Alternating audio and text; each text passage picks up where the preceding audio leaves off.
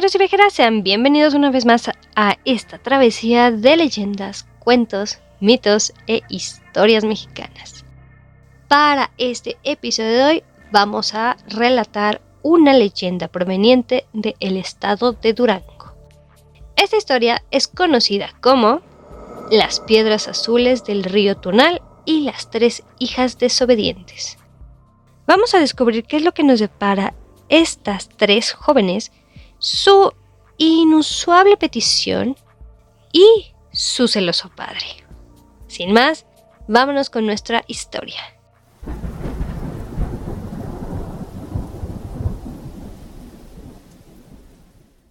Hace muchos años, en lo que actualmente conocemos como el pueblito, cerca del río Tunal, en Durango, vivía una familia con tres hijas, las cuales estaban dotadas de una belleza inigualable, con las que todos se querían casar. Como eran muy codiciadas estas mismas jovencitas, decidieron por sí mismas quedarse totalmente solteras. Y de hecho, esto también se lo dijeron a su padre como una petición. Papá, le suplicamos que no conceda nuestra mano en compromiso de matrimonio a ningún caballero que la solicite, en virtud que consideramos que quienes nos piden como esposas no lo hacen por amor, ya que nunca han hablado de nosotras, sino lo hacen por el puro placer erótico.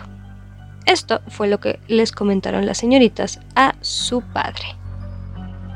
Aquella petición desconcertó completamente al padre de estas muchachas, aunque sí se dispuso a cumplirlo.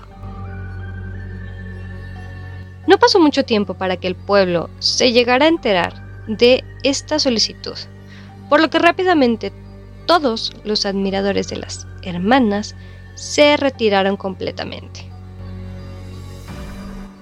Entretanto, el hombre se convirtió en un celoso padre, custodio de sus hijas, y con mosquete en mano supervisaba el perímetro de su casa día y noche. Las jóvenes entendieron que la petición que le habían hecho a su padre provocó que se sintieran completamente vacías, por lo que estaban realmente arrepentidas. Así que pretendieron dar marcha atrás a lo que habían solicitado. Sin embargo, su padre ya no consintió retirar esta solicitud, por así decirlo, y continúa su rigurosísima vigilancia, tratando de aislarlas para que no tuvieran contacto alguno con ningún otro varón del pueblo. Los días pasaban y las hermanas mitigaban su angustia de soledad, visitando los márgenes del río, sombreadas con árboles añosos de corpulento tronco, por donde corrían cristalinas aguas donde se bañaban.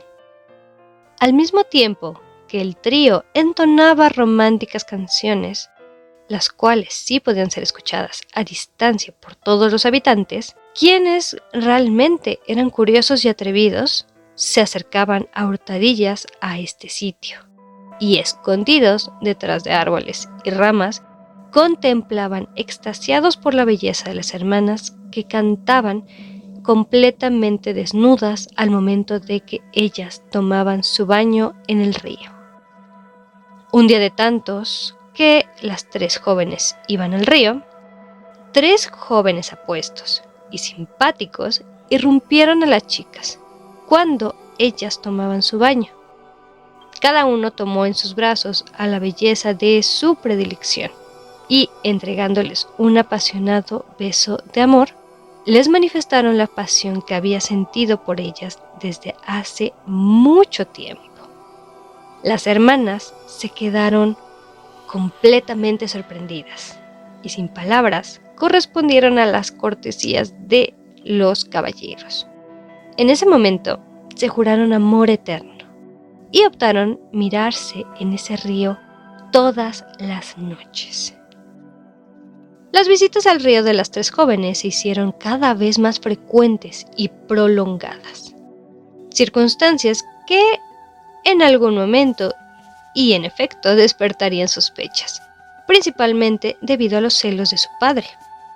Así que el padre les llegó a prohibir las visitas principalmente de noche. Las hermanas ya estaban muy enamoradas, pues habían encontrado a alguien que realmente las llegara a amar por lo que eran, y no únicamente por su belleza exterior.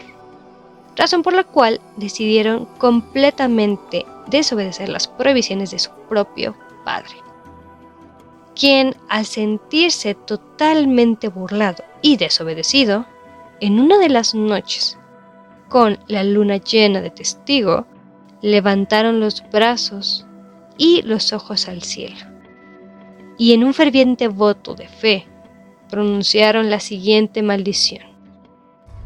Señor, por los cinco llagas de tu cuerpo, los tres clavos de tu cruz y las doce verdades del mundo, te pedimos que conviertas a estas jóvenes hermosas en piedras antes de verlas en brazos de cualquier hombre. Al parecer, el conjuro que hizo su propio padre provocó un gran milagro, ya que las tres hermanas se quedaron clavadas al fondo del río hasta la consumación de los siglos. Las tres doncellas fueron convertidas en tres enormes rocas sin embargo, una de ellas también se distingue de las demás y de hecho llena un poco más de curiosidad y confirma la maldición, ya que una de ellas se distingue por llevar un peinetón o peineta, el cual lo ocupaba en el momento que portaba en la cabeza aquella noche.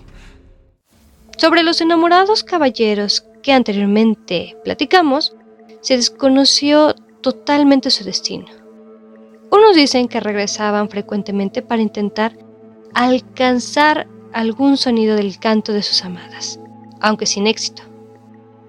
Y así continúan su baño eterno bajo la forma de las tres piedras azules, estas tres doncellas. Por lo que hasta aquí termina nuestra leyenda de hoy y sin más me paso a despedir con lo siguiente. Si te ha gustado el episodio de hoy, agradeceré si me apoyas a compartirlo, ya sea con amigos, familiares o personas que sepan que les interese este tipo de historias. También te quiero invitar a seguirme en las tres plataformas, en YouTube como Legendario de México y en Spotify y en Anchor como Historias Mexicanas. Y no puedo ir sin antes desearte que pases una muy buena mañana, una excelente tarde o una amena noche. Nos estaremos escuchando en el siguiente episodio con un nuevo destino y un nuevo relato. Hasta pronto. Bye.